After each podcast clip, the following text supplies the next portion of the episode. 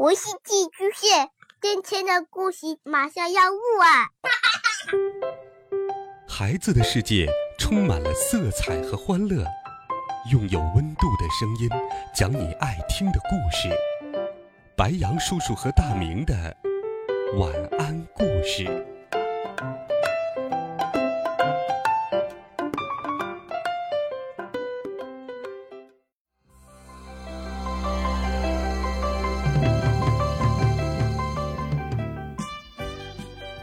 小朋友们、同学们，大家好，欢迎收听白杨叔叔讲故事。今天，白杨叔叔继续给小朋友们准备了《尼尔斯骑鹅旅行记》的经典童话。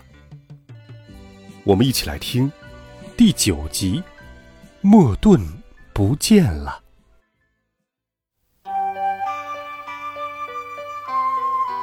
大雁们接下来的旅程没有了狐狸的袭击。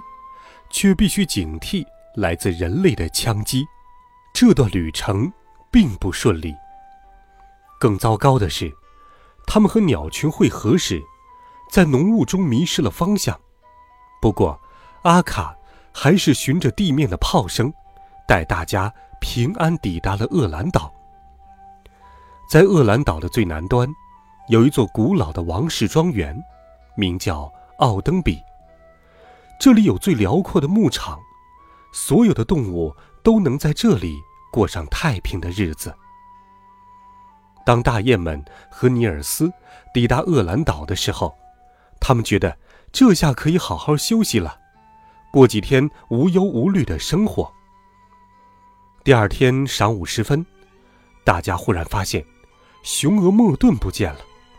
尼尔斯紧张极了，他沿着海岸奔跑。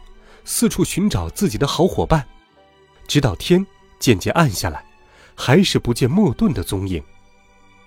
尼尔斯这时才意识到，莫顿已经成了自己不可分离的亲密伙伴。傍晚的时候，莫顿终于安然无恙的回来了。莫顿告诉尼尔斯，他真高兴，终于又回到了大家的身边。尼尔斯喜出望外，用双手勾住了莫顿的颈，连声恳求他以后不要同大家走散。莫顿一口答应说：“他再也不会走散了，再也不会了。”可是，次日清晨，雄鹅莫顿又不见了。男孩大吃一惊，直窜起来去寻找他。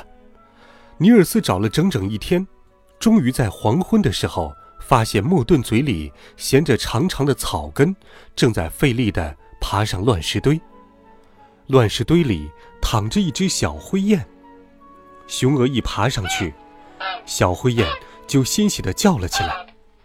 小灰雁的一只翅膀受了伤，不能飞行了。幸好前天莫顿听到了它的哀鸣，认识了它。从那天起，莫顿就一直给它送食物。男孩远远地看着，没有去惊动它。在雄鹅远去之后，他终于轻手轻脚地走进了乱石堆。他靠近灰雁一看，这只灰雁真是太美了。它长着一个最最漂亮的小脑袋，羽毛光洁的像软缎一般，目光温柔，惹人怜爱。见到尼尔斯，灰雁惊恐万分。尼尔斯连忙安慰他说：“不用害怕我，我的名字叫大拇指，是雄鹅莫顿的旅伴。”灰雁听了尼尔斯的介绍，向他点头致意，并用悦耳动听的嗓音说：“我非常高兴，你到这里来帮我的忙。莫顿告诉过我，再也没有人比你更聪明、更善良了。”尼尔斯激动起来，很想帮助他。便把他的那双很小的手伸到羽毛底下，摸了摸灰雁的翅骨，幸好骨头没有折断，只是关节错了位。他伸出一根手指，探了探那个脱臼的关节窝，当心了！他一面说，一面捏住骨头，用力一推，把它推回到了原处。那只可怜的小雁发出一声撕心裂肺的惨叫，就瘫倒在乱石之中。一丝生气都没有了。男孩吓坏了，没想到自己好心竟然做了坏事，他落荒而逃。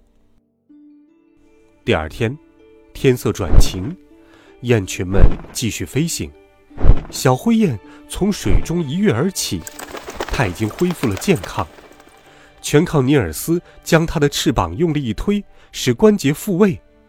水珠如同珍珠一样，在它变换着颜色的翎羽上闪闪发光。